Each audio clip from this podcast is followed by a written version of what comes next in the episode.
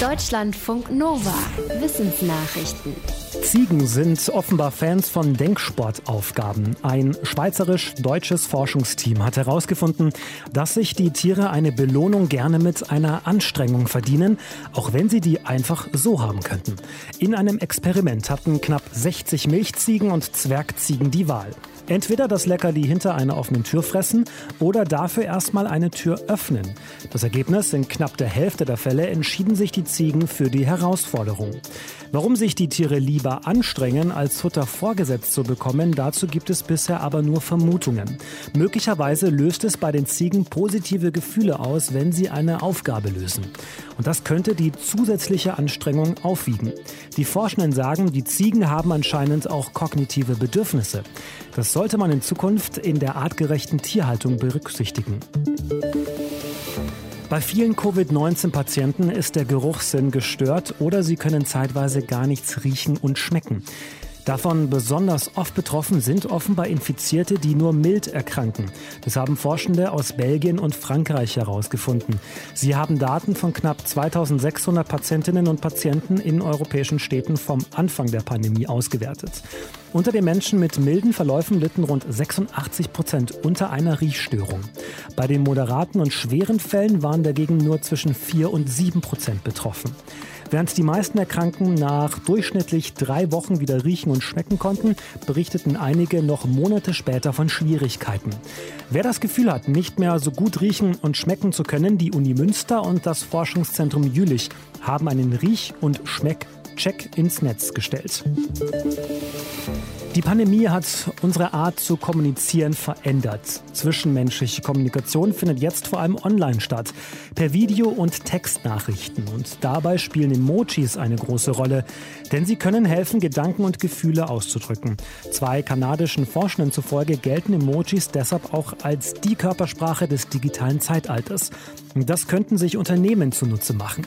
Die beiden Forschenden haben in einer Studie tausende Tweets von Prominenten und Unternehmen untersucht. Und dabei kam raus, dass Tweets mit Emojis häufiger geliked und geteilt werden. Je mehr Emojis, desto besser. Die Studie hat aber auch gezeigt, dass es auch darauf ankommt, wie eine Firma Emojis verwendet. Emojis sind spielerisch und passen deshalb weniger zu ernsten Inhalten, die Kompetenz vermitteln sollen. Außerdem sollten die Absendenden auch wissen, wie ein Emoji von der Zielgruppe verstanden wird. Eineiige Zwillinge sind genetisch gesehen keine Klone. Sie haben sich zwar aus der gleichen befruchteten Eizelle entwickelt, und von Mutter und Vater so ursprünglich die gleichen Gene bekommen. Doch sobald die Zwillinge in der Gebärmutter zu wachsen beginnen, kann es offenbar zu Mutationen im Erbgut kommen. Das haben isländische Genforscherinnen und Forscher herausgefunden. Sie haben das Erbgut von knapp 390 Zwillingspaaren und deren Eltern und Geschwistern analysiert. Und dabei kam raus, im Schnitt unterscheiden sich eineiige Zwillinge durch fünf Mutationen, die nur einer von beiden hat. Dieses Ergebnis lässt viele Zwillingsstudien in einem neuen Licht erscheinen.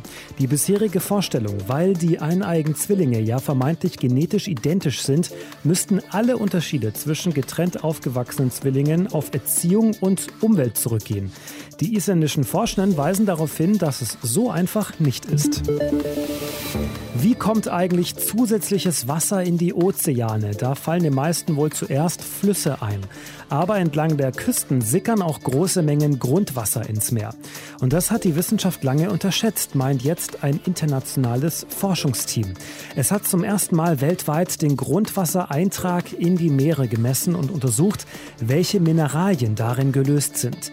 Diese chemischen Elemente kommen hauptsächlich von verwittertem Gestein. Und sie sorgen laut den Forschenden mit dafür, dass die Meere in chemischen Reaktionen klimaschädliches Kohlendioxid aus der Luft binden. Laut ihren Untersuchungen ist das Grundwasser je nach Küstenregion für 5 bis 16 Prozent der Gesamtmenge der Elemente verantwortlich, die zusätzlich ins Meer eingebracht werden.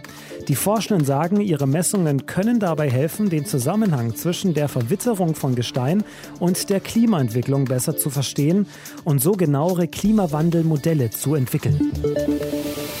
Vielleicht sind Menschen und Wölfe schon sehr lange Freunde.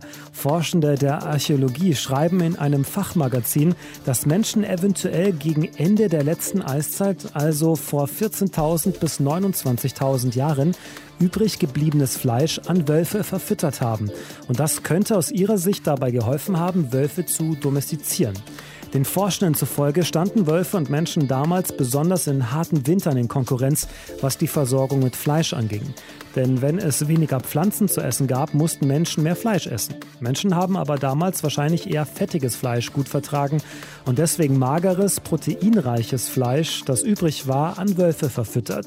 Das könnte laut den Forschenden dazu geführt haben, dass es nicht nur weniger Wettbewerb ums Fleisch gab, sondern auch dazu, dass Mensch und Wolf sich angefreundet haben. Danach lebten sie zusammen, Wölfe halfen beim Jagen und beschützten Menschen. Deutschlandfunk Nova